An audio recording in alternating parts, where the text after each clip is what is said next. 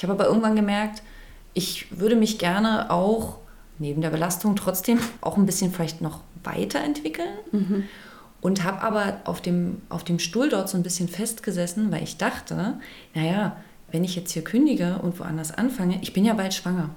Wir haben es durchgezogen, aber da war dann eben dann auch die Herausforderung, die Termine alle außerhalb dieses 40-Stunden-Jobs äh, zu legen. Und das mhm. war eine Riesenherausforderung. Ja. Also ich hatte dann teilweise Tage, wo ich irgendwie morgens um sieben in der Klinik saß. Ne? Und so fährt man eigentlich ständig so eine Doppelrolle. Ne? Also ja. man hat eine Rolle irgendwie in der Außenwelt und so eine, für mich hat sich das echt angefühlt, ich setze mir so eine Maske auf. Total. Mhm. Hab aber ich auch gelesen. Gute Laune-Maske. Gute Laune-Maske mhm. und hinter den Kulissen aber äh, brodelt es aber wie. Geht es irgendwie um alles und nichts, ja. Mhm.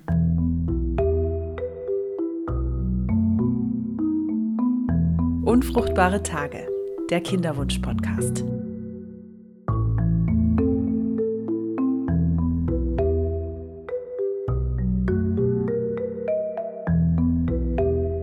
Hallo. Herzlich willkommen. Hallo.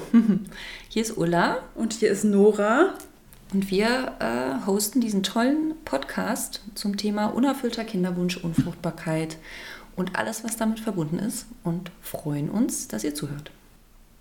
Genau. Und heute äh, haben wir mal wieder den Ort gewechselt und sind bei mir zu Hause und zwar in meinem Arbeitszimmer. Äh, mein Arbeitszimmer ist das berühmte dritte Zimmer unserer Wohnung. Das war eigentlich mal als Kinderzimmer gedacht. Das mhm. kennen bestimmt ganz viele.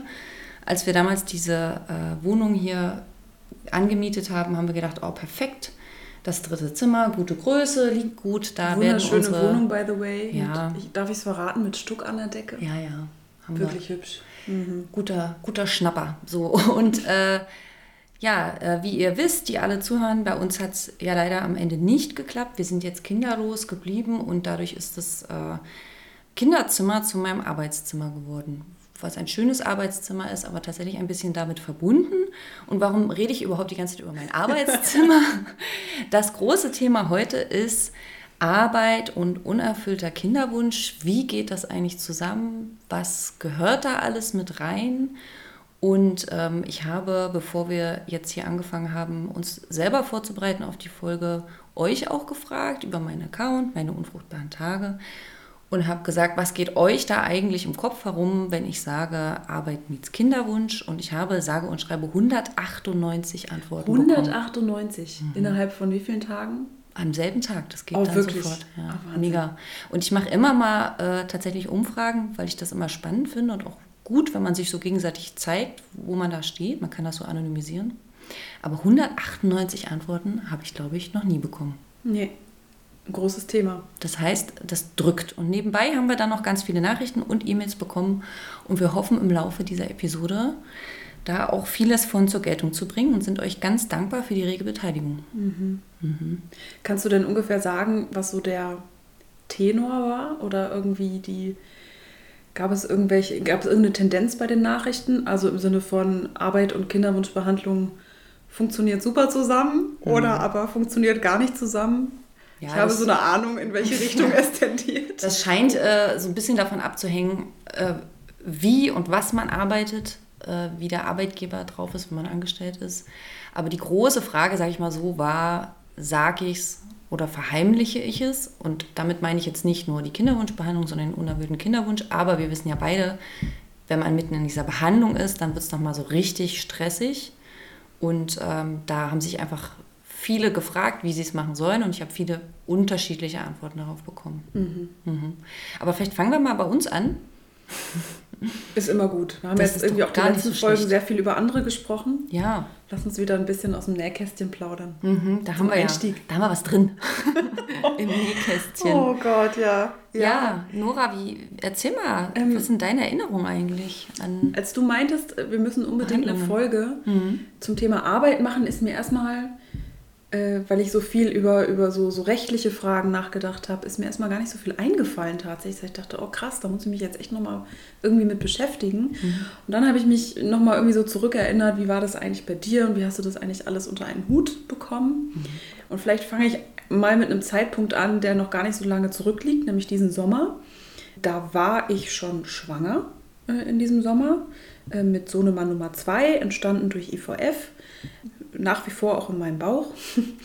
Und ich äh, hatte die Schwangerschaft bereits meinem Arbeitgeber verkündet. Es war alles irgendwie geritzt so offiziell, aber natürlich die Hintergründe, wie ich zu dieser Schwangerschaft gekommen bin, mhm. äh, nämlich ganz anders als die meisten Menschen, das habe ich nicht kommuniziert. Mhm. Und ich hatte im Sommer wirklich so eine Art Erschöpfungszusammenbruch. Also es war wirklich, ich war an einem Punkt, Arbeit war stressig, Schwangerschaft war anstrengend, Mann unterwegs, ähm, erstes Kind zu Hause, alleine mit allem. Ähm, und ich habe irgendwie gemerkt, boah, die Luft ist raus. Ich mhm. bin so fertig, dass ich wirklich nicht mehr in der Lage bin, meinen Alltag alleine zu managen. Mhm. Also das war, ich weiß nicht, ich habe jetzt in dem Sinne nicht die Diagnose Nervenzusammenbruch, aber es Gibt es die Diagnose? fühlte sich schon an wie so haarscharf am Burnout vorbeigeschlittert. Mhm. Also viel, ähm, auch mal eine Panikattacke nachts, ähm, ganz viel so ja, Heulattacken auf Arbeit, weil mich alles überfordert hat. Mhm. Lange Rede, kurzer Sinn. Ich wurde krankgeschrieben für mehrere Wochen äh, und danach in ein teilweise Beschäftigungsverbot geschickt, ah, ja. ähm, was eine großartige Sache ist, wenn man fest angestellt ist. Selbstständige können von sowas mhm. nur träumen. Mhm. Ja. Und ich habe mich dann gefragt, okay, warum, warum geht es mir denn eigentlich gerade so? Mhm. Ist es jetzt wirklich nur, in Anführungsstrichen, nur die akute Situation ne, mit Vollzeitstelle und Schwangerschaft, ja, auf jeden Fall trug das auch dazu bei, aber ich hatte tatsächlich von Anfang an dieser Schwangerschaft das Gefühl, ich starte viel, viel mit einer ganz großen Grunderschöpfung da rein. Mhm. Also ich bin eben nicht so unbefangen schwanger und ne, so, sondern das alles hat ja eine riesen Vorgeschichte und ich habe einfach gemerkt, wie erschöpft und fertig ich war von diesem jahrelangen Balancieren mhm. zwischen eben Kinderwunsch Klinik, Kinderwunschbehandlung und dem ganzen Irrsinn, der sonst so im Leben meistens stattfindet. Mhm. Und das wurde mir dann auch so klar, dass ja, wie gesagt, jetzt diese zweite Schwangerschaft einfach das Ergebnis auch ist von wieder jahrelanger Odyssee. Und im Grunde, äh, mein Mann dann auch zu mir meinte, ja Mensch, im Grunde gehen wir seit 2018 regelmäßig in diese Klinik. Mhm. Und äh, Anne, ähm, unsere Protagonistin aus der Eizellspende-Folge, hat ja auch gesagt, Kinderwunschbehandlung ist wie ein zweiter Job. Mhm. Und da wurde mir klar, okay, das hat auch in unserem Leben, also diese Frage nach der Vereinbarkeit, eine sehr, sehr, sehr große Rolle gespielt tatsächlich. Ja. Ja, das ist auch was, was, was ich äh, häufig jetzt gelesen habe, was viele bewegt. Also wie, wie manage ich das eigentlich, wenn ich in so einer Behandlung bin, diese Termine auf der einen Seite? Also wir wissen, wenn du gerade mitten in der Stimulation bist, hast du so circa zwei bis dreimal die Woche vielleicht einen Ultraschalltermin in der Klinik, wo geschaut wird, ob sich die Eibläschen gut entwickeln, welche sich entwickeln und so weiter. Dann gibt es einen Punktionstag, ähm, dann gibt es eine Wartezeit und auch eine Erholung vielleicht von der Punktion und dann gibt es den Transfer. Jetzt reden wir schon wieder in diesen Medizintermini, aber ich glaube, die meisten wissen mittlerweile, was gemeint ist. Hoffentlich. Und dann geht es aber auch um sowas wie Fahrten. Nicht alle haben äh, die reproduktionsmedizinischen Zentren direkt bei sich vor Ort. Mhm. Nicht alle gehen zu denen, die vor Ort sind. Wir wissen, es gibt Kliniken auch, die vielleicht im Ausland in, in Anspruch genommen werden. Wieder Anne jetzt auch als Beispiel, die ja nach Tschechien gefahren mhm. ist. Ne? Das muss alles irgendwie nebenbei gehandelt werden. Und da ist eben die Frage, es, es scheint so, dass doch, ich würde jetzt mal sagen, anhand der Antwort, die ich bekommen habe, der Großteil von euch und, und wir ja auch das verheimlichen. Ja gleichzeitig. Also ich habe auch, also ja, Ulla hat hier Instagram gemanagt, ich unseren E-Mail-Account mhm. und von allen Zuschriften, äh, die wir per E-Mail bekommen haben, war auch wirklich nur eine dabei, die das wirklich auch sehr, sehr, sehr offen kommuniziert hat mhm. und da glücklicherweise auch äh, Zuspruch erfahren hat, aber alle Toll. anderen haben sich Sachen, haben sich, haben entweder gar nicht gesagt und es sich irgendwie versucht mit sich auszumachen oder aber auch wirklich äh, Lügengeschichten erfunden. Mhm. So nach dem Motto, ich ähm, habe irgendwie eine Darm-OP oder ich mache gerade eine, das fand ich auch sehr kreativ, ich mache jetzt eine Desensibilisierung gegen äh, Baumpollen. Oh, okay. Ah ja, das ähm, erklärt dann die Wiederholungen, ne? Genau, ja, genau. Also sie hat sich wirklich echt überlegt, okay, oh, was Mensch. kann ich meinem Arbeitgeber erzählen, was auf Verständnis stößt. Denn mhm. wenn ich die wahre Geschichte erzähle, bin ich mir zu 100% sicher, das wird keine Unterstützung finden. Mhm. Warum, warum, ist das so? Und diese Ängste, die hatte ich tatsächlich ähm, in der Kinderwunschbehandlung mit meinem ersten Kind auch. Mhm. Ich war damals äh, noch freiberuflich tätig, mhm. mhm.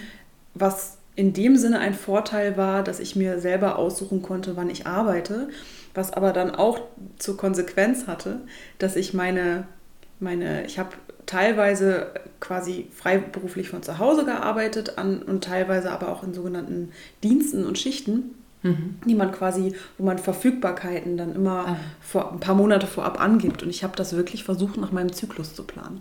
Wow. Also immer dann, wenn irgendwie heiße Phase, erste Zyklushälfte, möglichst keine festen Termine und dann quasi alle, alle festen Termine und Einsätze gelegt auf Phasen, wo ich das, ja, wo ich einfach geplant hatte, jetzt keine Kinderwunschkliniktermine zu haben, mhm.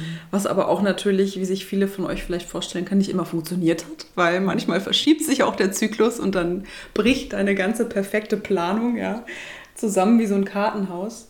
Zusätzlich äh, hatte ich eine Fernbeziehung mit meinem Mann über 600 Kilometer mhm. und ich frage mich heute echt, wie wir das, wie wir das geschafft haben. Mhm. Und ich mhm. habe in der ganzen Zeit, das ging, also allein jetzt die Phase in der Kinderwunschklinik ging äh, etwas über ein Jahr und ich habe es wirklich auf Arbeit niemandem erzählt. Mhm. Höchstens Kollegen, die auch Freunde waren. Den ja, aber jetzt so Chefin, Vorgesetzten, mhm. kein Wort. Mhm. Und das Weil, war schon eine irre Belastung. Weißt du, also was hat dich dazu bewogen, das nicht zu erzählen? Kann, kannst du dich da einführen? Also na, ich hatte schon, äh, also ich konnte in dem Sinne ja nicht gekündigt werden, weil ich freiberuflich war.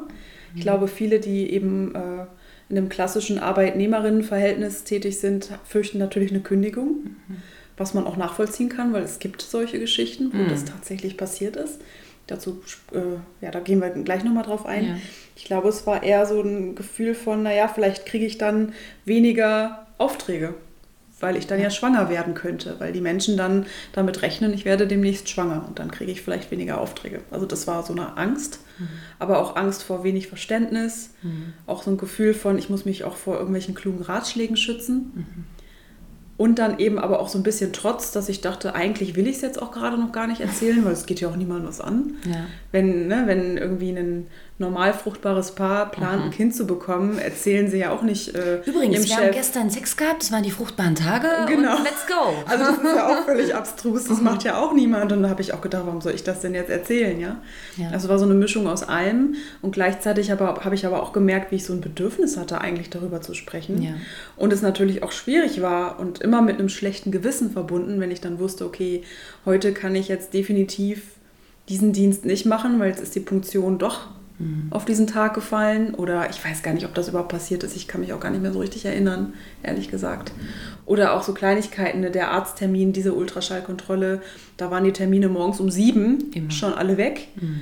Und nur noch um elf war einer frei. Ja. Wie erkläre ich das jetzt auf Arbeit, dass ich mal kurz weg bin und dann wiederkomme? Ja. Da habe ich mir auch alles Mögliche überlegt. Ne? Ja. Also.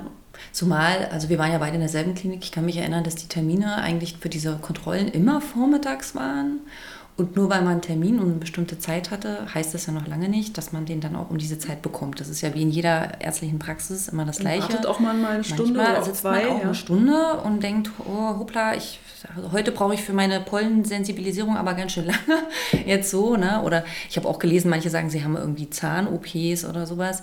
Also ich finde, dass das äh, total unentspannt war. Manche arbeiten auch im Wartezimmer nehmen dort irgendwie ähm, Calls entgegen oder schreiben E-Mails oder so, um irgendwie das zu verbergen und irgendwie weiter zu funktionieren. Ne? Mhm. Darum geht es ja auch. Also irgendwo sozusagen leistungsfähig zu bleiben, während man gleichzeitig ja so was ganz Großes wuppt. Ich meine, es mhm. ist eine, eine komplette Behandlung. Wenn andere Menschen, ich habe damals, als ich noch angestellt war, ich habe mir gedacht, wenn andere Leute wie, wie sag ich mal, eine OP haben am Fuß oder irgend sowas, ne? oder irgendwelche andere Gründe, sich behandeln zu lassen, die jetzt vielleicht nicht äh, von einem Unfall geschuldet sind, sondern irgendwelche andere Dinge, dann reden die im Normalfall eigentlich auch auf Arbeit darüber. Man weiß so ein bisschen, XY ist jetzt mal zwei Wochen nicht da, weil da ist eben eine Zahn-OP tatsächlich oder was Größeres.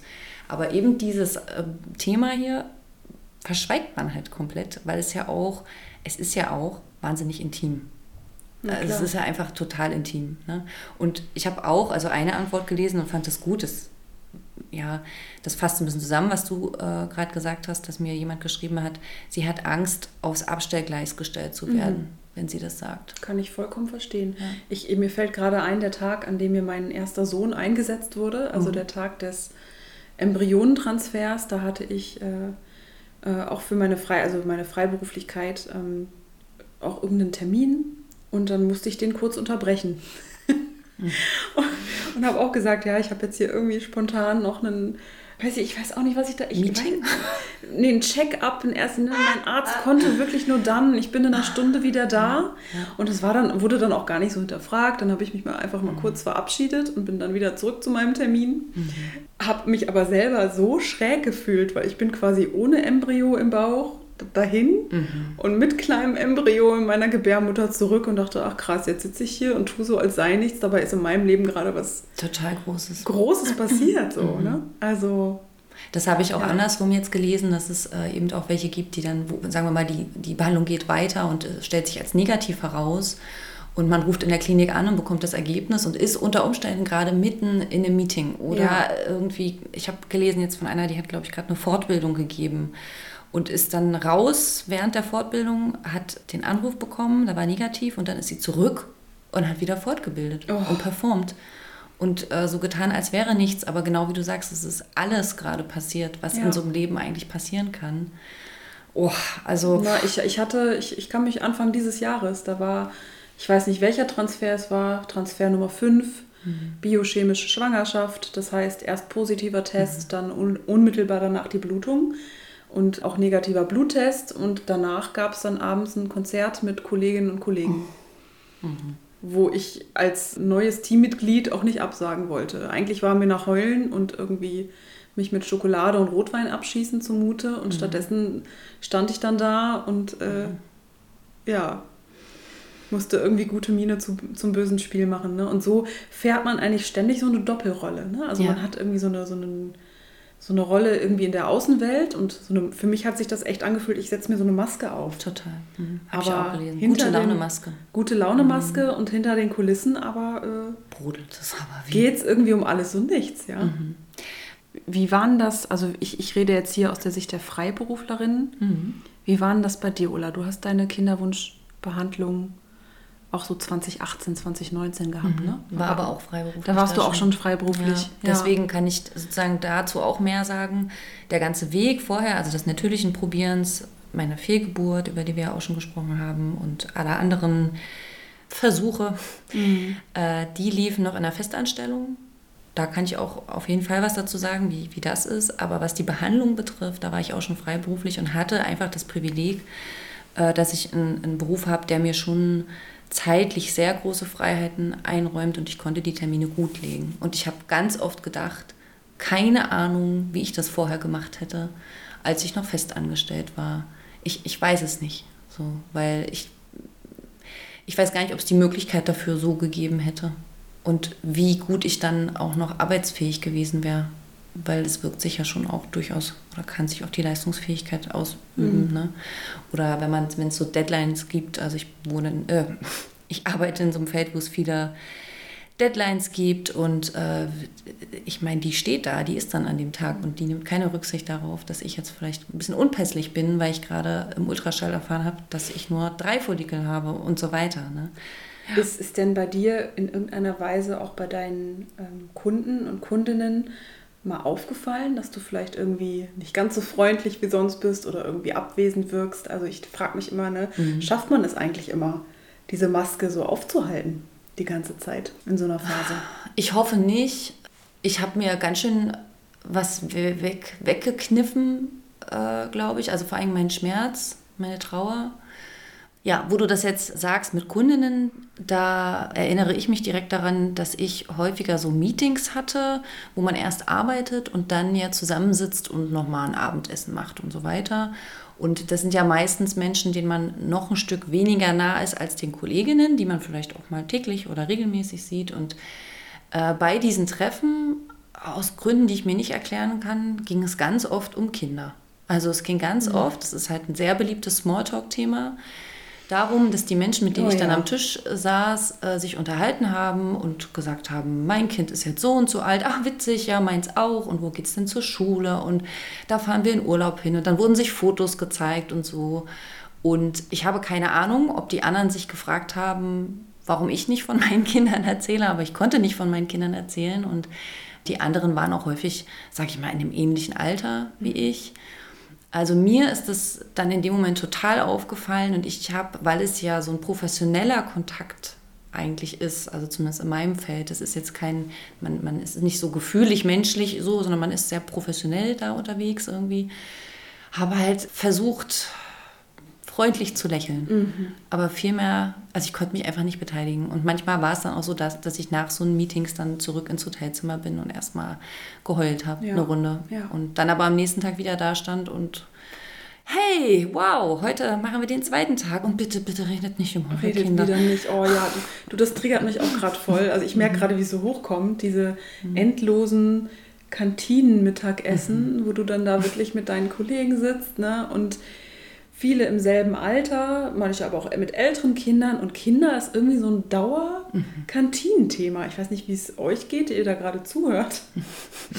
aber in dieser, ich habe ich hab teilweise richtigen Hass, Hass gekriegt, ja. wollte natürlich aber auch nicht alleine essen, da hätte ich mich ja, ja auch erklären müssen. Also Kantinenmittagessen, ne, was macht dein Kind und mein Kind geht jetzt in die Kita und meins jetzt in die Schule und so weiter mhm. und so fort.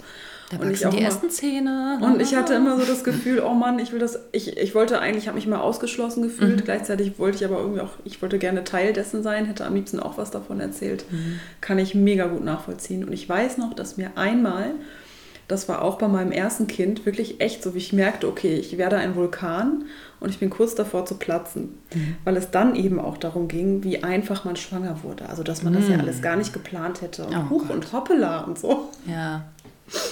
Und ne, irgendwie auch die eine Kollegin mit Anfang 40 noch und alles überhaupt kein Problem. Ich dachte immer nur, haltet doch einfach bitte eure Fresse. und ich habe dann irgendwann, weil ich, ich, ich habe nicht gesagt, dass ich gerade wieder einen, ähm, eine gescheiterte Insemination hinter mir habe, aber ich konnte dann nicht umhin, laut zu sagen, es gibt auch wirklich Menschen, die probieren es jahrelang und es ah, klappt einfach nicht. Hast du gemacht? Ja, habe ich gemacht. Ui. Und das ist eine verdammte Belastung und es ist für solche Menschen nicht einfach, an solchen Gesprächen stumm dabei zu sitzen. Ey, natürlich war dann klar, dass ich offenbar nur von mir reden kann, oh aber es herrschte wirklich ein Moment Stille. peinliche Stille. Betroffenheit. Ne? Und dann auf einmal sagte dann eine Kollegin, ach übrigens, bei uns hat es auch ein bisschen länger gedauert. Aha siehe da. Also da, da kam dann so was ganz Zaghaftes von hier und da. Ja. Aber dann wurde das Thema auch, dann gab es so ein bisschen, ja, so, es wurde ein bisschen geschwiegen und dann wurde irgendwie das Thema gewechselt. Dann haben wir dann über Berufliches geredet. Aber das war wirklich das erste Mal, mhm dass ich im Arbeitskontext mal so ein bisschen mhm. ehrlich war und gesagt habe, wie es mir gerade ging. Weil ich habe echt gemerkt, ich platze, wenn das jetzt hier noch so weitergeht. Ja. Und eine andere Situation, an die erinnere ich mich auch. Ich habe ja gerade von besagtem Konzert erzählt, an dem ich dieses Jahr äh, im Arbeitsumfeld teilgenommen habe, was eben am Tag äh, quasi stattfand, wo ich rausfand, dass eben auch Transfer X nicht geklappt hat. Mhm. Und da war es dann auch genau dasselbe. Ich stehe am Ende des Konzerts mit meinen Kolleginnen zusammen. Ich weiß nicht, wie dieses Thema wieder aufkam, aber alle erzählten von ihren Schwangerschaften mhm. und von ihren traumatischen Geburten. Mhm. Aber vor allem darüber, dass sie ja selber überhaupt nicht geplant hätten, mhm. schwanger zu sein. Und dass das immer so einfach passiert ist und zu einem ganz unmöglichen Zeitpunkt. Und da war es wieder so, dass ich wirklich nur dabei stand und geschwiegen habe und nichts gesagt habe. Und schon wieder dachte so, oh Leute.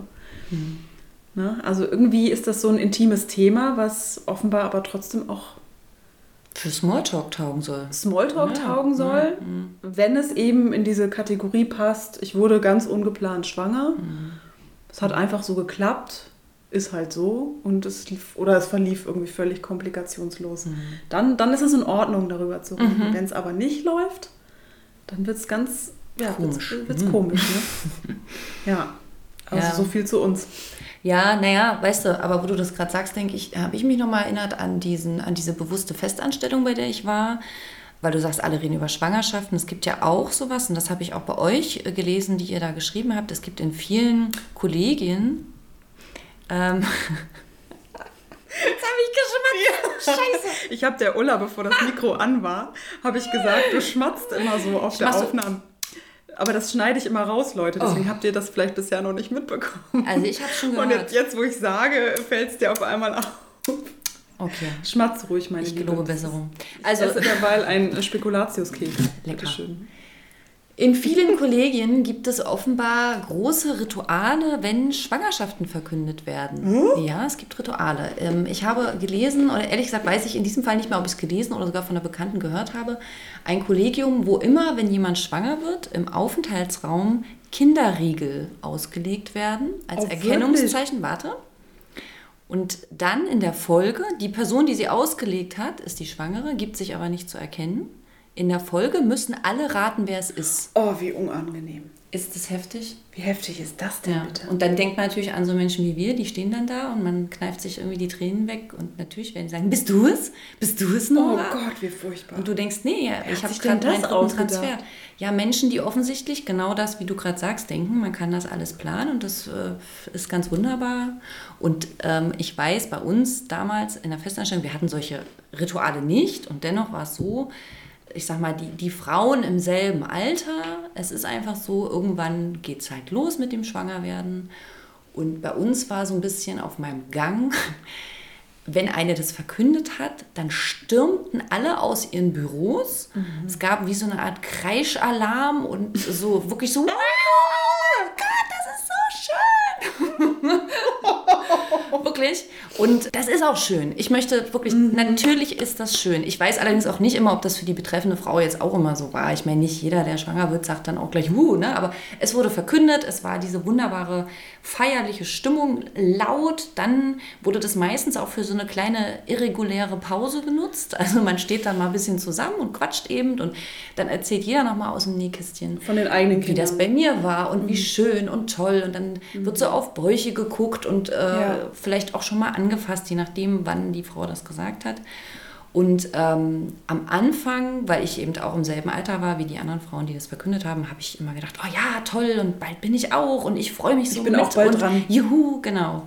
Dann war ich ja damals sogar schwanger. Ich hatte es dann nicht auf der Arbeit gesagt, habe ja dann leider die Fehlgeburt gehabt. Und da wurde dann, wie soll ich sagen, ich dachte, oh, jetzt war ich schon einmal kurz dabei, habe es euch aber gar nicht gesagt und äh, so der innere Druck irgendwie, jetzt muss es aber klappen und ich will jetzt auch die sein und ich will vor allen Dingen auch diese Freude spüren von euch. Mhm. Ich möchte das auch so. Also ich möchte mich freuen und ich möchte auch hier irgendwie, dass wir darüber reden und ich sehe das so. Und es zeichnete sich halt ab, okay, bei uns klappt es nicht und klappt es nicht. Und dann war es dann so, dann kamen Kolleginnen dann schon wieder zurück aus der Elternzeit und verkündeten dann nämlich zum zweiten Mal schon oh. die Schwangerschaft. Und ich saß immer noch da und ich konnte mich irgendwann nicht mehr mitfreuen. Mhm. Ich sage so, wie es ist. Und ich habe es gehasst, wenn die Türen alle aufrissen und alle sprangen raus. Und ich dachte, oh, wenn ich jetzt nicht aus meinem, aus meinem Zimmer komme, aus meinem Büro, dann fällt das ja auf. Ich habe ja nicht dauernd eine Videokonferenz oder irgend sowas.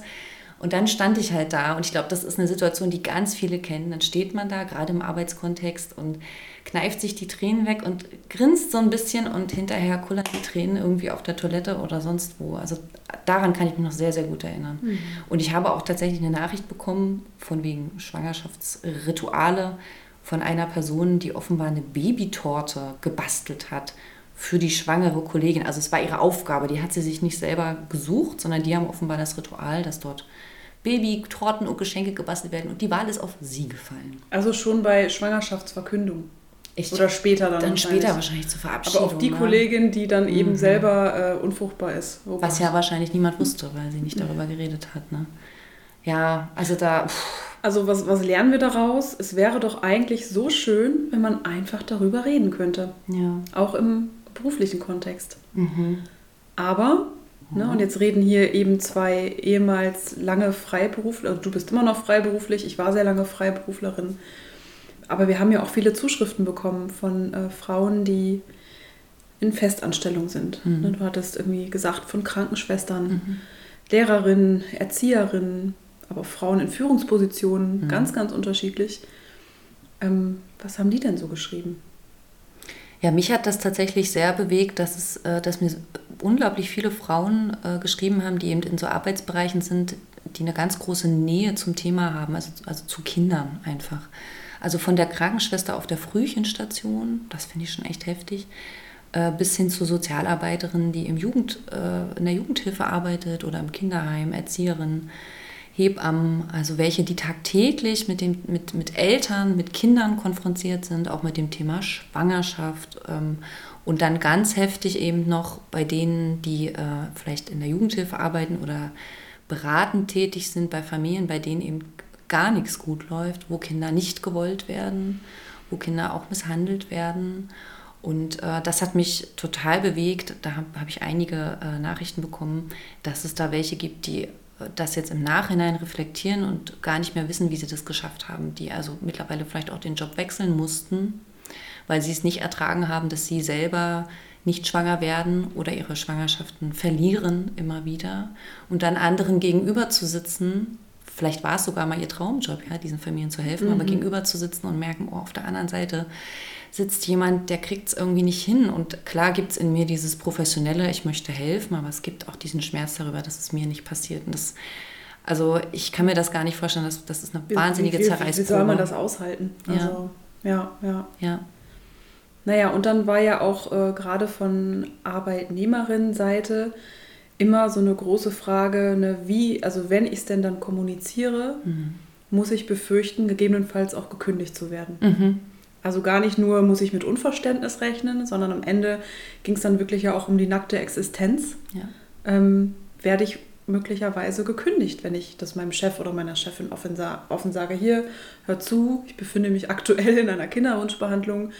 Das bedeutet, in den nächsten Monaten werde ich voraussichtlich hin und wieder auch mal fehlen, einzelne Tage, vielleicht auch mal eine Woche am Stück. Mhm einfach nur für die Transparenz. Es wäre ja irgendwie, ich glaube, das würde uns Betroffenen so sehr helfen, wenn man wüsste, man darf das kommunizieren, ohne dafür auf persönlicher Schiene verurteilt zu werden oder schräg angeguckt zu werden und gleichzeitig aber auch zu wissen, mir kann beruflich nichts passieren. Es wird ja. mitgetragen. Es ist ja eigentlich sogar, so wie du es gerade erzählst, fair den anderen gegenüber. Also so wenn ich jetzt im Schichtdienst fair, zum Beispiel genau. arbeite ne, und es gibt Schichtpläne und das ist klar, was weiß ich, ich bin eben Krankenschwester, nehmen wir das Beispiel oder so mhm. auf der Frühchenstation und ich weiß, da kommt eine Behandlung auf mich zu und ich werde viel Vormittagstermine haben, dann kann ich ja sagen, das steht an und deswegen teilt mich bitte, was weiß ich, an den Tagen im Spätdienst ein. Im Spätdienst ein und ja, so weiter. oder auch, ne, jetzt, jetzt ist irgendwie die heiße Phase, nächsten, nächsten Monat machen wir einen Behandlungszyklus, voraussichtlich in dem Zeitraum wenn die Punktion ansteht, werde ich mal einen Tag fehlen. Mhm.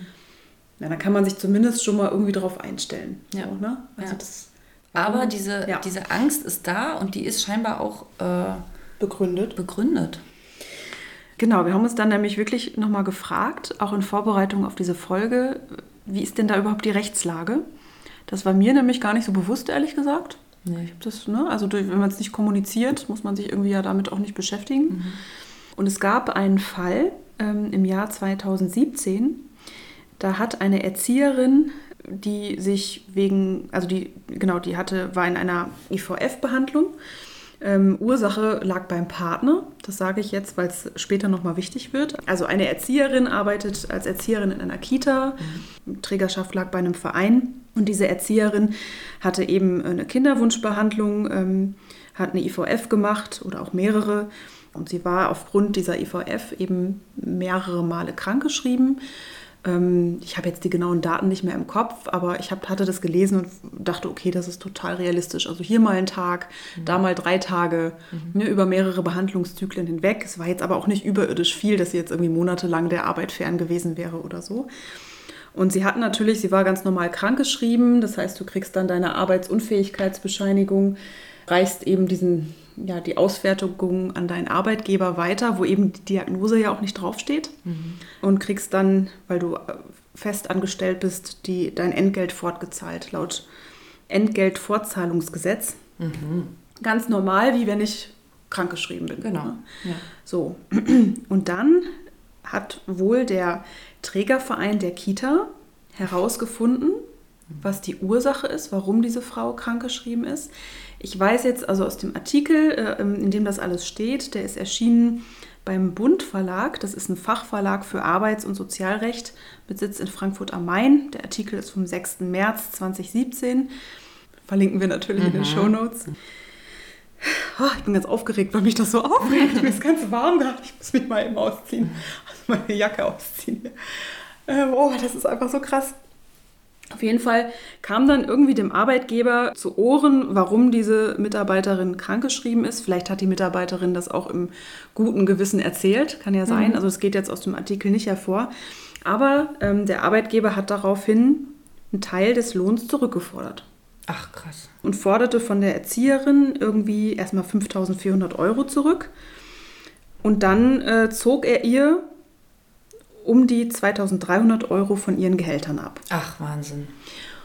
Ja, mit, mit der Begründung, ne, war ja jetzt keine Krankheit, sondern irgendwie selbstverschuldet, geht so nicht. Also sind wir auch nicht verpflichtet, das, den Lohn weiterzuzahlen. Uff. Ja, krass. Daraufhin hat die Erzieherin geklagt. Wow, das muss man dann auch erstmal machen, ne? mal also, ganz ehrlich, oder? Genau, also das weiß ich auch nicht, ob ich da den Mumm nee. zu hätte, da dann auch die Kraft aufzubringen, mir einen Anwalt zu suchen, Eben. diesen ganzen juristischen Weg zu gehen. Aber diese Erzieherin hat es gemacht. Sie hat geklagt vom Landesarbeitsgericht in Schleswig-Holstein. Mhm. Und das Landesarbeitsgericht hat ihr auch erstmal Recht gegeben und gesagt, ja, Sie waren krankgeschrieben, also ja. fallen Sie unter das Entgeltfortzahlungsgesetz. Klingt gut. Dachte ich erstmal, okay, bis dahin schnelle Sache, aber nein, leider nein, denn der Arbeitgeber, der Trägerverein, ist in Berufung gegangen und mhm. das Ganze ging dann hin und her und landete wirklich bis vor dem Bundesarbeitsgericht auf Bundesebene. Und das Bundesarbeitsgericht hat anders entschieden. Und zwar lautete das Urteil, also Jetzt es wird gespannt. folgendermaßen, Jetzt bin ich aber wirklich gespannt. wird folgendermaßen zitiert: Die Arbeitnehmerin, die sich einer künstlichen Befruchtung unterzieht, um schwanger zu werden, kann für Fehlzeiten keine Entgeltfortzahlung beanspruchen. Eine Krankheit liege in diesem Fall nicht vor, entschied das Bundesarbeitsgericht. Also ich zitiere aus dem Artikel. Mhm. Die Beschäftigte habe ihren Ausfall am Arbeitsplatz selbst verschuldet. Mhm. Wow. Also es wird quasi damit argumentiert, sie ist nicht einfach akut unverschuldet krank geworden, sondern es war ihre eigene Entscheidung. What? Ja, genau. Ich, ich, ich hau dir jetzt noch gleich ein paar weitere ja. Zitate um die Ohren. Lass es sacken. Mhm.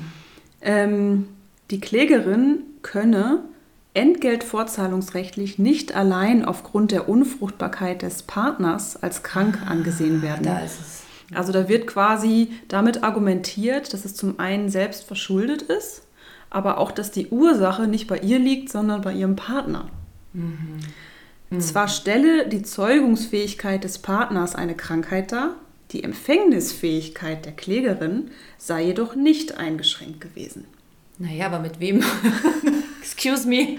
Soll sie jetzt alleine empfangen? Genau, das war auch mein erster Gedanke, dass ich dachte, hä?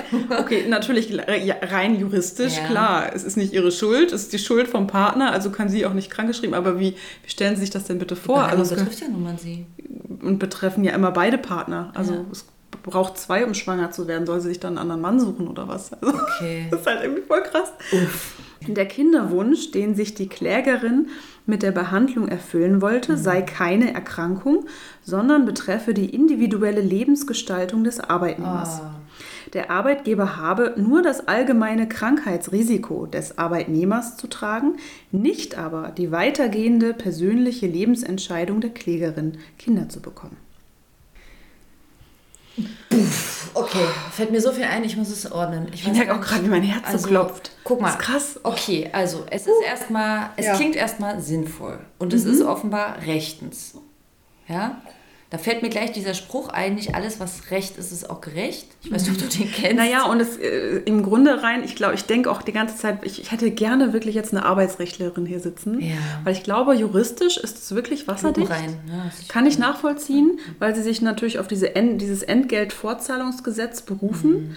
Und das dient ja dem Zweck, ne? Arbeitnehmer bei unverschuldeter Krankheit krankheitsbedingter Arbeitsunfähigkeit finanziell abzusichern. Das heißt, ich hole mir irgendwie eine Grippe oder ich breche mir ein Bein, mhm. kann ich nichts für. Gut, da kann man auch natürlich drüber argumentieren, äh, verschulde ich meine Krankheiten selber oder nicht. Hm, schwierig.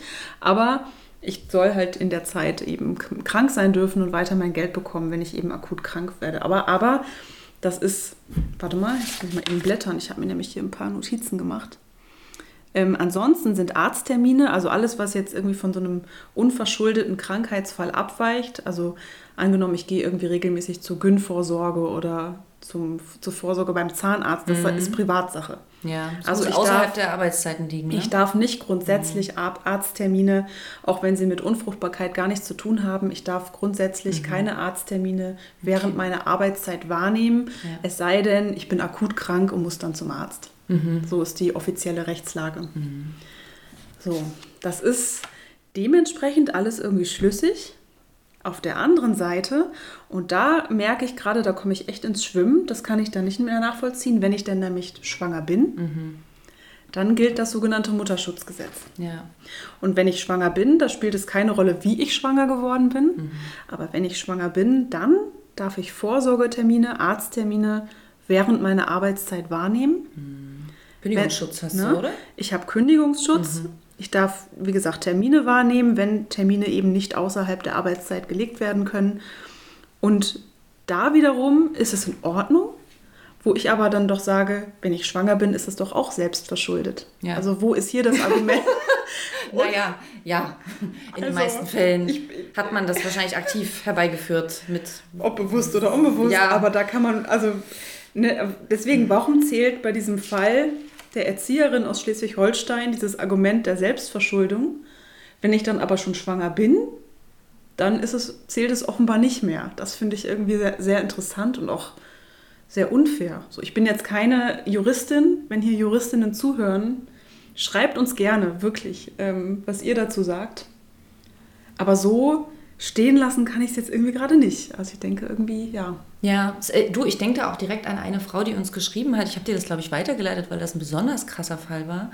Die hat eben genau so eine Kündigung erhalten und die war nämlich offen. Das heißt, die hat im Büro kommuniziert, die hat sich dort sicher gefühlt, hat gesagt, es kommt jetzt so eine Behandlung auf mich zu, hat das einer Kollegin äh, gesagt und auch dem Chef. Und der Chef meinte, ich unterstütze dich, ich, ich zitiere hier, ich unterstütze dich da, äh, wo ich kann, sehr gerne. Also erstmal, okay, super, Wow, klingt toll. schön. Sie schreibt, das hat ihr ein gutes Gefühl gegeben. Und am Tag der ersten Punktion, da hatte sie einen Krankenschein für drei Tage, hat er die Kündigung verfasst. Mit welcher Begründung? Das kommt hier, das geht hier leider nicht äh, hervor. Aber das heißt, hier steht, die Kündigung war nicht rechtswirksam und sie hat eine Abfindung bekommen. Ist natürlich trotzdem die Frage, möchtest du da noch arbeiten? Ne? Also ich meine, das hängt ja total da dran. Also wenn, das ist ein wahnsinniger Vertrauensverlust. Und das heißt, in diesem Fall ist es ja so, weil es am Tag der Punktion war und damit also nicht am Tag des, des Eintritts der Schwangerschaft, ist es ja dann auch, ist es ja vielleicht doch rechtens, ne? nach dem, was du gerade vorgetragen hast. Wäre sie ja dann schwanger gewesen, hätte er es nicht gedurft. Ja. Aber er hat, das ist ja eigentlich, das klingt ja richtig wie, dann hat er das richtig getimed, die Kündigung. So. Also Könnte ihm war man das jetzt unterstellen. Denn bewusst.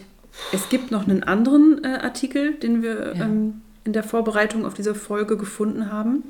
Auch eine Entscheidung vom Bundesarbeitsgericht von 2015.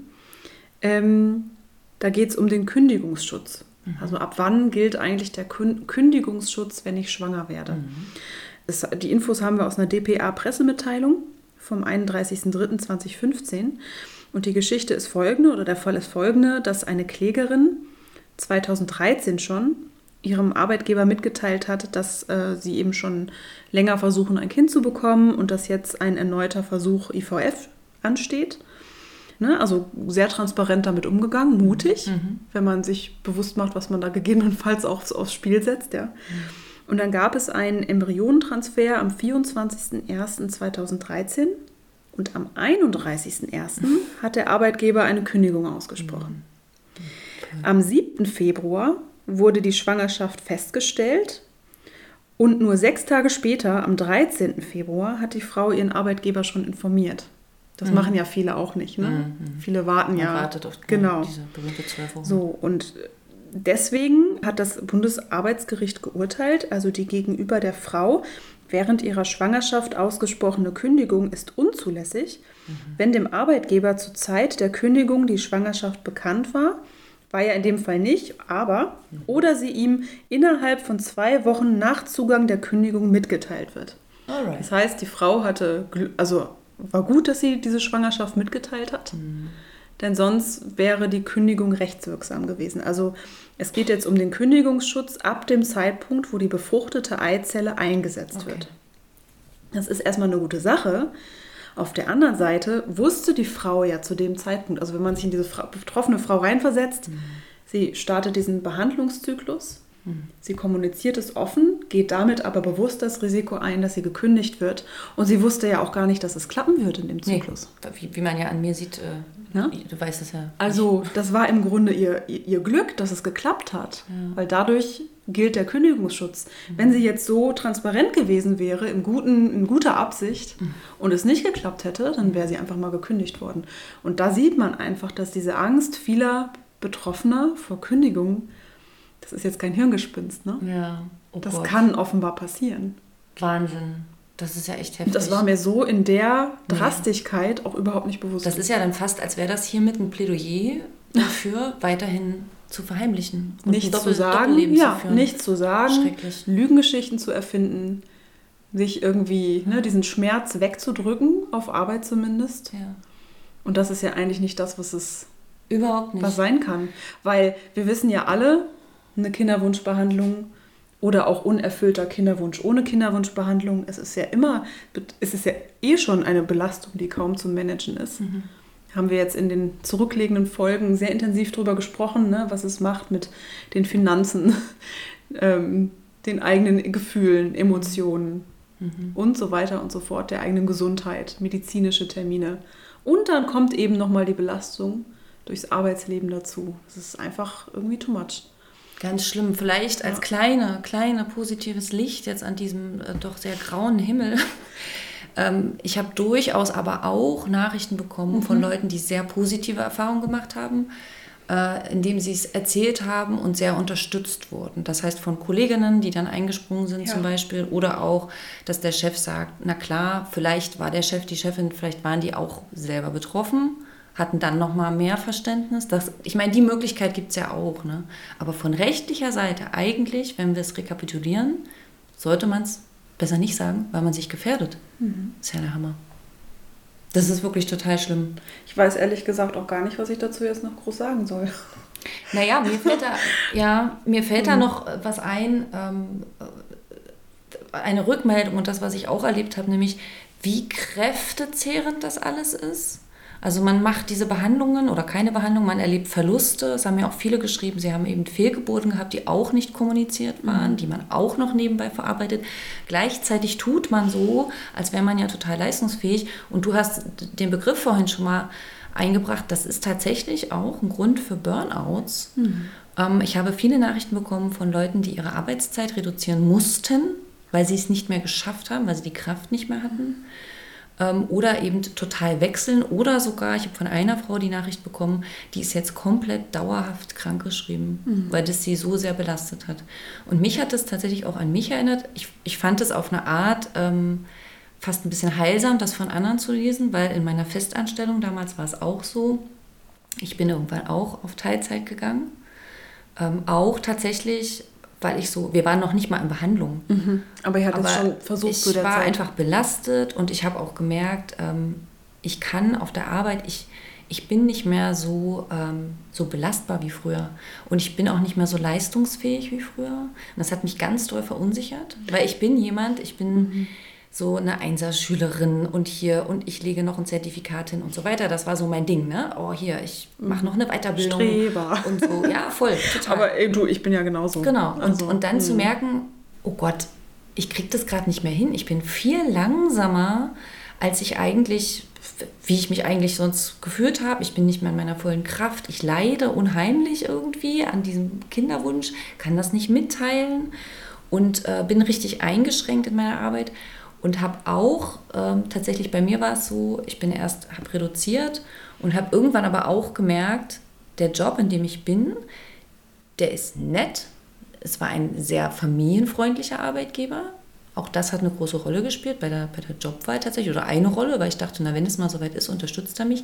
Ich habe aber irgendwann gemerkt, ich würde mich gerne auch neben der Belastung trotzdem verrückt jetzt, das selber zu sagen, aber so war es, auch ein bisschen vielleicht noch weiterentwickeln. Mhm. Und habe aber auf dem, auf dem Stuhl dort so ein bisschen festgesessen, weil ich dachte, naja, äh, wenn ich jetzt hier kündige und woanders anfange, ich bin ja bald schwanger. Ich habe mhm. immer gedacht, ich immer, also wenn es so darum ging, auch Projekte zu besprechen, ja. Ulla, nächstes Jahr planen wir das und das und dann plane ich dich da ein. Dann habe ich immer gesagt, ja, ja. Und im Hinterkopf habe ich gedacht, nee, da bin ich längst weg, da bin ich auch schwanger. So, und das mhm. hat gezerrt und dadurch habe ich mich zu spät, ich meine, ich bin dann weg, ich bin meinen Weg gegangen, ich bin jetzt da, wo ich jetzt bin, aber vielleicht mich beruflich gar nicht so entfaltet, wie ich ja. mich sonst entfaltet hätte. Und das äh, war auch eine Nachricht, die ich bekommen habe. Das hat mich, mich daran erinnert. Also, huch, jetzt bin ich gegen den Tisch geballert. Also ich war belastet und ich habe aber auch mein berufliches Potenzial nicht so ausgeschöpft und habe dadurch nochmal zusätzlich das Gefühl so ein bisschen wie Versagen gehabt, weil ich dachte, oh jetzt, ähm, man sagt ja auch immer so, na, wenn du keine Kinder hast, dann machst du halt Karriere. Ne? Und dann dachte ich, ja, dann muss ich jetzt wohl diese Karriere machen. Ich will aber gar keine Karriere machen. Was ist auch Karriere? Gleichzeitig, okay, ich bin irgendwie leistungsfähig gewesen, jetzt aber auch nicht mehr. Also so, so eine, wirklich wie so eine Identitäts, wie so ein Identitätskonflikt irgendwie mhm. bei mir, der ja, angegangen ist. Verstehe ich voll. Ja. Mir fällt auch gerade ein, jetzt ähm, im Laufe der Kinderwunschbehandlung für Baby Nummer zwei bei mir. Mhm als ich meinen festen Job angetreten bin, das ist äh, jetzt ein bisschen mehr als ein Jahr her, da zu dem Zeitpunkt befanden mein Partner und ich uns auch schon in Kinderwunschbehandlung. Ja, hier läuft gerade wieder Katze. die schönste Katze der Welt mhm, über, den, Zweit, über den Schreibtisch. Zweitschönste. Die andere, die du hast, ist noch schläft. Im Hundekörbchen. Ja. Ähm, genau, also ich war zu dem Zeitpunkt schon in Kinderwunschbehandlung mit meinem Mann. Ah. Und ich habe, als ich dann abzeichnete, ich krieg den Job, ja. habe ich wirklich kurz überlegt, mit meinem Mann zusammen, machen wir die Behandlung jetzt weiter. Ja. Denn ich könnte ja schwanger werden. Ja.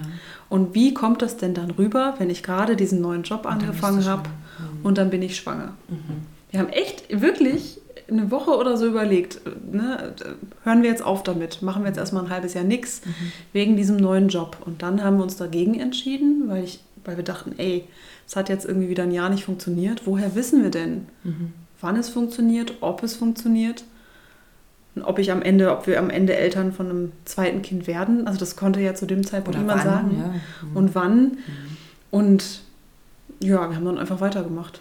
Okay. Und dann, wir haben es durchgezogen, mhm. aber da war dann eben dann auch die Herausforderung, die Termine alle außerhalb dieses 40-Stunden-Jobs äh, zu legen. Und das mhm. war eine Riesenherausforderung. Also ich hatte dann teilweise Tage, wo ich irgendwie morgens um sieben in der Klinik saß ne? und mhm. dann teilweise Konferenzen aus dem Wartezimmer mitverfolgt habe. Ein mhm. Gott, dass es mobiles Arbeiten gibt. Mhm. Also ich habe mir deswegen nie freigenommen oder so. Ich habe es immer irgendwie hingekriegt, aber es war mit einem massivsten Orga-Aufwand verbunden, auf jeden Fall. Also halten wir mal fest, unerfüllter ja. Kinderwunsch beeinflusst berufliche Wege, berufliche Entscheidungen und Leistungen und gerade deswegen sollte man vielleicht noch viel mehr darüber reden und gerade deswegen sollten sich vielleicht auch Arbeitgeber noch ein bisschen Gedanken machen, ob sie das Thema sich nicht doch vielleicht auch selber ein bisschen auf die Fahne schreiben. Denn wir wissen ja, wir haben das äh, in der ersten Folge gesagt und auch immer wieder, laut WHO-Studie von April 2023 ist jeder sechste Mensch im Laufe seines Lebens, also weltweit gesehen, von dem Thema betroffen. Mhm. Das heißt, es ist jetzt hier nicht so eine, so eine Bagatelle oder so eine Randerscheinung, ja. sondern die Wahrscheinlichkeit ist groß, wenn ich viele ArbeitnehmerInnen habe, dass dort welche gerade versuchen, Kinder zu bekommen und äh, erleben, dass es nicht klappt und gleichzeitig irgendwie performen müssen oder unter diesem Leistungsdruck stehen. Und das eigentlich, ich als Arbeitgeber, mich, mich sollte das ja auch interessieren, ob meine ArbeitnehmerInnen überhaupt gerade voll da sind und voll mitarbeiten können. Total, total. Und nicht so, wie äh, eine Hörerin uns geschrieben hat, die möchte gerne anonym bleiben. Mhm. Ich zitiere mal. Ja. Jetzt nach der dritten IVF bin ich in eine Überstimulation gerauscht und Shit. war deshalb nach der Punktion auch nochmal raus, also krankgeschrieben. Mhm. Während der Zeit hat mein Chef mir geschrieben per WhatsApp, dass ich mir mal überlegen solle, wie es weitergeht. Puh. Der wusste wow. in dem Sinne, wusste nichts, glaube ich, von der Behandlung, aber trotzdem, ne? Ja. Die ähm, Katze kratzt am. Es ist traurig, dass ja. man den Kinderwunsch nicht offen kommunizieren kann, aus Angst, eine Kündigung zu erhalten. Wow. Genau. Eine andere Hörerin wiederum, die dürfen wir namentlich nennen mit Vornamen, Steffi, mhm. äh, Grundschullehrerin, mhm. die hat die einzig wirklich durchaus positive Nachricht uns geschickt per E-Mail. Sie erfährt nämlich sehr viel Verständnis an ihrem Arbeitsplatz. Mhm. Sie berichtet in ihrer Nachricht von mehreren Fehlgeburten, die sie leider erleiden musste. Und sie schreibt, äh, zurzeit bin ich in der Kinderwunschklinik, ich habe viele Termine, werde streng kontrolliert. Wäre mein Chef nicht so zuvorkommend, würde ich an den Tagen immer krank machen. Mein großes Glück ist, denke ich, dass mein Chef selber mal betroffen war mm, und weiß, wie sich mein Mann fühlt mhm. und hat es an seiner Frau gesehen, was es für eine Belastung ist. Wir haben jetzt natürlich hauptsächlich von Frauen hier gesprochen, weil Frauen ja leider, egal wo die Ursache liegt, diejenigen sind, die die meisten Termine haben. Ja. So ist es einfach. Äh, ja. Genau.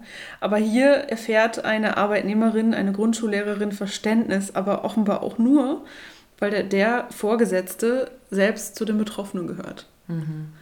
Und das muss es, also muss es erstmal, muss man erstmal selber, ich frage mich immer, muss man immer selber betroffen sein? Mhm damit man empathisch sein kann mhm. und Verständnis haben kann. Ich weiß nicht. Nee. Ne? Also natürlich ist es leichter, sich in was reinzusetzen, wenn man es selbst erlebt hat. Mhm. Aber das fehlt mir so ein bisschen, so dieses Verständnis und die Empathie. Und auch wenn die Urteile, die wir referiert haben, alle juristisch sauber sind und irgendwie mhm. sinnvoll sind, ne, müssen sie nicht unbedingt gerecht sein. Und dann ist die Frage, ne, wie gehen wir mit dieser ganzen Thematik um? Gehen wir damit jetzt rechtlich, wirtschaftlich um oder mhm. wie gehen wir denn als Gesellschaft damit um? Mhm. Das ist für mich, glaube ich, so die übergeordnete Frage. Super. Und in einer und in einer in meiner Utopie, ich habe so eine Utopie irgendwie gerade im Kopf, dass ich denke, es müsste doch eigentlich, wenn man sich überlegt, dass jedes Kind der Gesellschaft ja etwas bringt, egal wie es entstanden ist, warum kann man dann nicht auch von Arbeitgeberseite und wenn es der Arbeitgeber nicht ist, aber warum gibt es dann keine Krankenkassenregelung? Dass man sagt, hey, ne, ich kommuniziere das offen, das und das mhm. passiert, ich gehe da und da hin, lasse mir helfen. Im besten Fall bekomme ich am Ende dann auch ein Kind, mhm. was dann ja wiederum dem Staat auch nutzt in wirtschaftlicher Hinsicht. Als zukünftiger Arbeitnehmer, na dann gucke ich doch als Gesellschaft, sei es jetzt von Krankenkassenseite oder von Arbeitgeberseite, dass man das Paar, was betroffen ist, entsprechend unterstützt. Klar, und jetzt hast du natürlich gesagt, im besten Fall, es gibt ja aber auch die schlechteren Fälle, so, ich sage mal so, aber auch da spielt es natürlich eine ja, Rolle. Also naja, die, klar. naja, die wie ich, die das alles durchgemacht haben, am Ende kinderlos bleiben. Und auch da haben mich viele Nachrichten erreicht, dass eben Leute dann schon auch mit den Zähnen knirschen, wenn sie dann mal wieder für die schwangere Kollegin die Vertretung übernehmen. Mhm oder ganz selbstverständlich davon ausgegangen wird, dass man seine Urlaubszeiten außerhalb der Ferien plant, weil die ja, ist ja. eben ganz allein und nur für die Eltern mit Kindern reserviert. Ähm, es gibt auch tatsächlich ja Berufe, ähm, das ist glaube ich bei Verbeamtungen bei vielen so der Fall, äh, wo du nur in Teilzeit gehen kannst, wenn du äh, wenn das begründet ist, begründet ist, also es spielt bei vielen Lehrerinnen zum Beispiel eine Rolle, begründet ist es dann, wenn du ein Kind hast was du pflegen musst oder einen zu pflegenden Angehörigen. So alle anderen können nicht in Teilzeit gehen. Dahinter steckt natürlich ja, die haben, also ich sag mal so ein bisschen salopp ausgedrückt, die haben ja die Zeit und die Kraft. Ne? Mhm. Und das ist natürlich schwierig, denn wenn man, also ich meine, ich bin auch nicht umsonst freiberuflich, ich bin auch freiberuflich, weil ich mir die Freiheit nehmen möchte, mein Leben so zu gestalten, wie es für mich gut ist. So. Mhm. Und ich möchte mich vielleicht nicht ähm, gezwungen sehen, Vollzeit arbeiten zu müssen, nur weil ich kinderlos bin. Mhm. So. Das heißt aber nicht, dass ich der Gesellschaft nicht auch was gebe, weil das mhm. könnte man ja jetzt sagen, auch, ja, naja, ich bin jetzt ja so egoistisch und mache hier so mein Ding. Ich meine, ich habe zwei Ehrenämter, du weißt das, ne? Also mhm. ich, ich arbeite, ich arbeite auch gerne, aber ich bin eben auch gerne Mensch. So. Und ich, ich finde es, also dieses Thema, wie wird man zur Familie oder welche Hürden liegen auf dem Weg und was passiert, wenn man nicht zur Familie wird, im, im Arbeitskontext. Anders Familie ist. Anders Familie ist mit ganz vielen Haustieren. Ich meine, so ich würde dich und deinen Mann auch als Familie sehen, im ja, ne? Verständnis, ne? Oder, Oder so, na klar. Ja. Und wir haben ja vielleicht auch ein bisschen Recht auf Freizeit und Urlaub. ja, ja, das ist schon, ja. das, das sorgt schon für einen bitteren Beigeschmack. Und dass man dann eben als, ja, als Schwangere oder auch als junge Mutter dieses Verständnis erfährt. Ja. Und als, als Kinderlo, sehr Kinderlose halt nicht. Das ist na, es, ich finde, es wirkt dann so, als gäbe es sozusagen nur zwei. Die, die die Kinder haben, mhm. und die, die, die wollten nämlich alle. Und die, die keine haben, die wollten alle nicht. Und diese ganzen Graubereiche, all das hier, was wir hier immer wieder aufdecken, ne? es zu versuchen und dass es nicht klappt, es, dass es klappt und dann leider abgeht oder dass es endgültig nicht klappt, das spielt dort einfach keine Rolle. Also, und das spielt ja offenbar auch rechtlicher Natur nicht wirklich eine Rolle, denn du hast vorhin vorgelesen, dass es äh, der individuelle, also Kinderwunsch ist die individuelle Lebensgestaltung und mhm. kann nicht unterstützt werden. Schwangerschaften dann aber schon, die ja, ja auch individuelle Lebensgestaltung sind. Also, natürlich. Ne? Mhm. Es ist noch ein weiter Weg. Letztes Mal war ich ja schon on fire. Ich finde auch diese Folge hier wieder äh, gibt genug Anlass, ja. glaube ich, mal nachzuhaken, vielleicht beim Arbeitgeber nachhaken. Oh, eine Sache haben wir vergessen. Ich habe keine Ahnung, wir sind wahrscheinlich schon massiv drüber über der Zeit, die wir uns vorgenommen haben. Aber wir haben uns doch unterhalten über die Firma Merck. Erinnerst du dich noch? Ja, stimmt. Oh, das hatte ich fast vergessen. Mhm. Und ich glaube, ich gucke mal schnell, ich glaube, ich hatte dir den Link geschickt. Vielleicht kannst du es ja schon mal. Ich glaube, ich habe es auch schon, ich habe es gelesen und dann gleich wieder weggeklickt. Die Firma Merck, alle, die äh, es wissen, nee, vielleicht nur zur Firma Merck, weil da denken manche, warte mal, das kenne ich doch irgendwie. Großer Konzern. äh, die stellen ähm, Medizinprodukte her und tatsächlich auch äh, Pergoveris zum Beispiel, ein Stimulationsmedikament, was auch ich genommen habe während der Stimulation und ich glaube auch. Ovitrell. Auch, ja? Ah ja. Guck okay. doch mal, ob Ovitrell äh, Spritze zum Eisprung auslösen. Ich glaube, das ist auch Merck. Und Gonal. Hier die. Ja, Gonal F, ne? Mhm. Das, dafür sind die bekannt. Und Merck, jetzt habe ich den, ich habe den Artikel. Okay. Merck bietet, ich lese hier vor, Merck zahlt ungewollt kinderlosen Mitarbeitern in Deutschland ab sofort die Fruchtbarkeitsbehandlung. Na sowas. Und rechnet mit 100 bis 200 Bewerbungen pro Jahr. Und tatsächlich ist es so, die wollen also, hier steht, Merck zahlt unter anderem für Fruchtbarkeitstests, Hormonbehandlung und In-vitro-Fertilisation. Oh, Wahnsinn.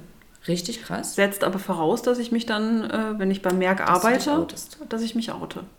Ist natürlich, also wo, wenn nicht da, möchte man meinen. Ist ja auch ein wirtschaftliches Interesse. Ne? Genau. Ne? Andererseits kann man das natürlich durchaus auch ein bisschen kritisch sehen, dass die Firma, die eben natürlich diese ganzen Medikamente herstellt, auf indirekte Weise auch davon profitiert, ja. wenn ihre Mitarbeitenden diese anwenden. Ne?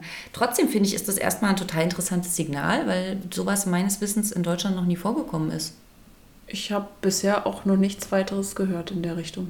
Das heißt in anderen Ländern auch Fertility Benefits. Fertility Benefits. Hm. Ob das dann Kritiker würden jetzt wahrscheinlich sagen, ah, das ist ganz schwierig, weil zum einen wirtschaftliche Interessen, zum hm. anderen führt es vielleicht dazu, dass betroffene Paare ihren Kinderwunsch noch länger rausschieben, denn Alter so. spielt ja bekanntlicherweise eine Rolle. Ja, gut. Weiß nicht, ob hm. ich da jetzt zu sehr um die Ecke denke. Nee, bestimmt ist das eine Kritik gekommen.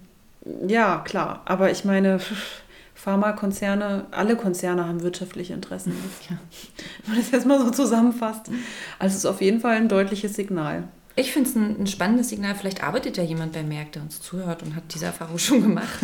ähm, auf jeden Fall verlinken wir natürlich auch diesen Artikel und hoffen, dass manche vielleicht, das war der Hund, mhm. nachziehen. Äh, und man muss ja nicht die Behandlungen jetzt alle bezuschussen und bezahlen, aber vielleicht zumindest im Rahmen der weiß ich nicht, betrieblichen Vereinbarungen mal darüber nachdenkt, wie man Angestellte unterstützen kann, die gerade das erleben, was wir Zum Beispiel, haben. wenn Kündigungsschutz für Schwangere gilt, warum dann nicht auch mhm. für Menschen in Kinderwunschbehandlung? Ja. Wäre doch irgendwie mal so ein erstes, so ein erstes Ziel oder so eine erste Veränderung. Das wäre toll. Vielleicht haben wir ja ein mhm. bisschen was dazu beigetragen hier. Dass jemand mal drüber nachdenkt. Mein Tee ist alle. Ich brauche noch Nachschub. Ja, Kekse, Tee. Und ich fürchte, also die, all diese tollen Antworten, wir haben einige zitiert, gar nicht so viele, wie wir wollten. Aber ich habe auch nicht alle zitiert. Wir wären, glaube ich, ich aus dem Zitieren gar nicht mehr rausgekommen. Ja, also vielen Dank an euch nochmal, dass ja. ihr da echt uns auch so habt teilhaben lassen an eurem Weg, an eurer ja. Kinderwunschbiografie. Ja, danke. Und wir drücken auch von hier aus allen von euch die Daumen, die gerade mittendrin sind und in diesem totalen Chaos und das alles erleben. Und vielleicht von mir aus nochmal, ich möchte sagen, ihr seid super stark und toll und dürft euch auch immer mal selber auf die Schulter klopfen, dass ihr das so oh, macht. Ja, dem kann ich nichts hinzufügen. Dann Tee und Tee, Keks, dreimal tief durchatmen und dann hören wir uns bald wieder. Genau. Bis dahin. Bis dahin. Ciao.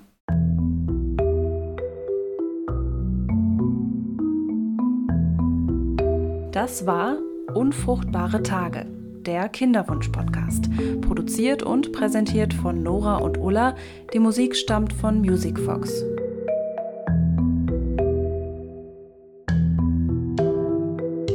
Wenn ihr Fragen habt, eure Geschichten mit uns teilen möchtet oder einfach Kontakt zu uns aufnehmen wollt, schreibt uns am besten eine Mail an podcast.unfruchtbaretage.de. Wir hören uns.